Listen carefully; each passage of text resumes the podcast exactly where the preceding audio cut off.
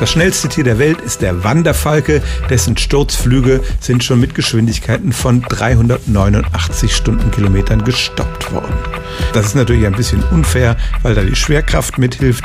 Deshalb beschränken wir uns mal auf Landtiere. Da ist das schnellste bekannte Tier der Gepard.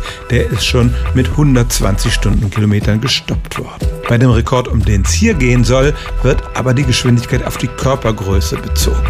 Es ist ja unfair, etwa einen krabbelnden Käfer mit dem Geparden zu vergleichen. Und das Maß für diese Geschwindigkeit lautet Körperlängen pro Sekunde.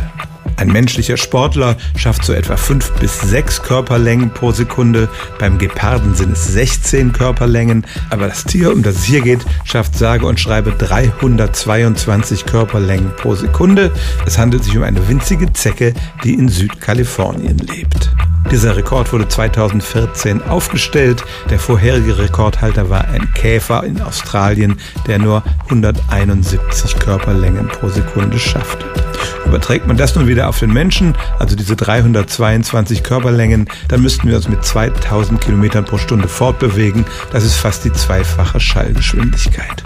Ungeklärt ist, ob es irgendeine physiologische Obergrenze für diese Zahl gibt, also wie viele Körperlängen so ein kleines Tier maximal pro Sekunde zurücklegen kann. Aber es stimmt tatsächlich, der aktuelle Rekordhalter ist eine Zecke aus den USA.